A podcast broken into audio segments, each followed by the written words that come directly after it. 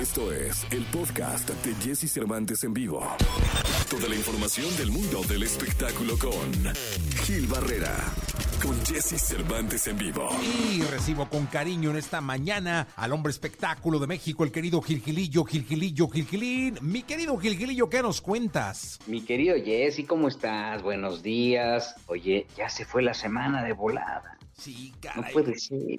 Todavía estábamos discutiendo ayer de la gitana, que el lunes, que no sé qué. Fíjate que debo de confesarme, Jesse, que yo sí este, la empecé con, pues, con, con estos gran- grandes bríos de, de echarnos un trago y mira. Un quiebrecillo. bueno, pues sí, digo, pero no, no, nada tan grave. Oye, donde sí están graves las cosas es con este chavo eh, cantante del regional mexicano, Remy Valenzuela, que está Ah. acusado de golpear a su sobrino y a la novia. Dicen que se puso súper loco. Aparentemente ha trascendido que incluso ya este, la disquera con la que estaba eh, trabajando, que es Universal Music, también ha tomado algunas medidas y que las autori- autoridades no van a reparar con tal de pues que este cuate dé la cara y enfrente esta situación tan compleja. Las agresiones y las fotos que empezaron a circular desde eh, eh, ayer en la noche, en la mañana en, en redes sociales eran verdaderamente alarmantes, mi Jessy, y bueno, pues este, la verdad es que si hizo algo, tiene que responder a las autoridades, ¿eh? Oye, pero a ver, entonces, este, ¿se peleó con su primo? ¿Cómo? Él, el, el- el primo comenta que él está, el primo cuidaba una propiedad de Remy o Remigio, porque así se llama.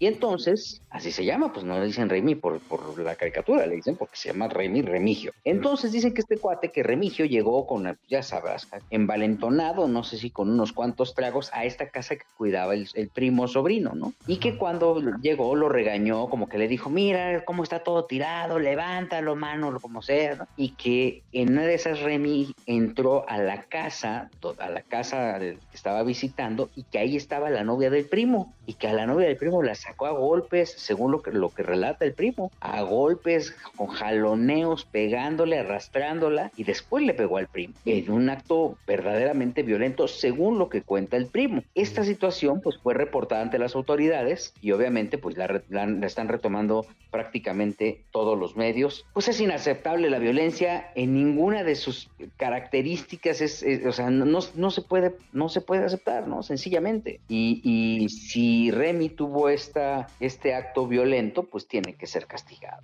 Oye, y este, ¿y Remy ya dijo algo? No, hasta el momento no ha dado la cara. Lo que sí es que dicen que después de la golpiza que le puso a- al, al primo, estuvo buscando al primo para que no hablara, que iba a las casas de las tías y decía, ¿dónde está este hijo de ya sabes, no? Sí, este, y donde hable yo me lo voy a torcer. Entonces, pues bueno, es tremendo el tema porque pues eh, justamente eh, Katy Araceli, que es la chica a la que golpeó, este, pues ya entró a un programa de protección a víctimas de la violencia derivado de la, de la denuncia que han presentado en la Fiscalía General del Estado. Eh, est- esto ocurrió en Guasave, en Sinaloa, y bueno, pues este, le están poniendo mi Jessy, bueno, hasta intento de asfixia, porque dicen que con un cable los golpeó Híjole, qué duro. un Y tema este, verdaderamente fuerte y bueno pues este ya está esto en la agencia especializada de violencia de género y pues esto ocurrió la noche del domingo y se hizo público prácticamente pues en el transcurso del día de ayer, de ayer cuando fue tomando mayor relevancia porque fueron medios locales los,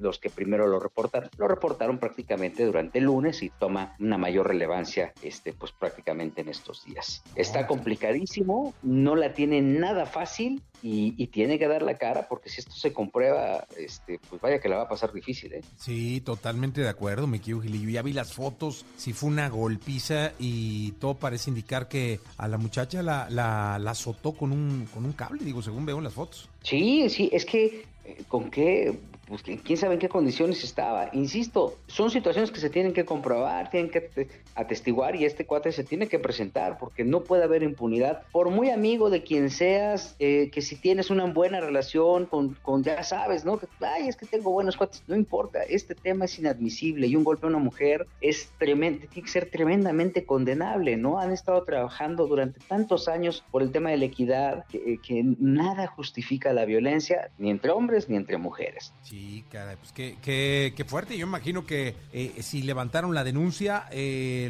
la van a seguir eh, las autoridades y pues va a tener que, que- que como, como tú dijiste ayer o antier, no me acuerdo, ¿no? La justicia llega y cuando toca, toca, ¿eh? El largo, el largo brazo de la justicia, ¿no? O sea, no importa dónde estés, te va a alcanzar. Y si tienes algo que pagar, pues ni, modo, mi hermano, lo tienes que pagar y tienes que responder. Producto de tu inmadurez, producto de, que no, no tienes este inteligencia emocional, lo sé, los, los, los pretextos que tú quieras ponerle o los elementos que tú quieras ponerle, pero eh, el hecho es muy claro, la violencia es inadmisible eh, bajo cualquier esquema, bajo cualquier circunstancia. Sí, totalmente, Miguel. Estaremos pendientes de, cómo nos sigas informando al respecto de la situación de Remy Valenzuela. Muchas gracias, Miguel. Nos escuchamos en la segunda. Y sí, muy buenos días a todos. Buenos días.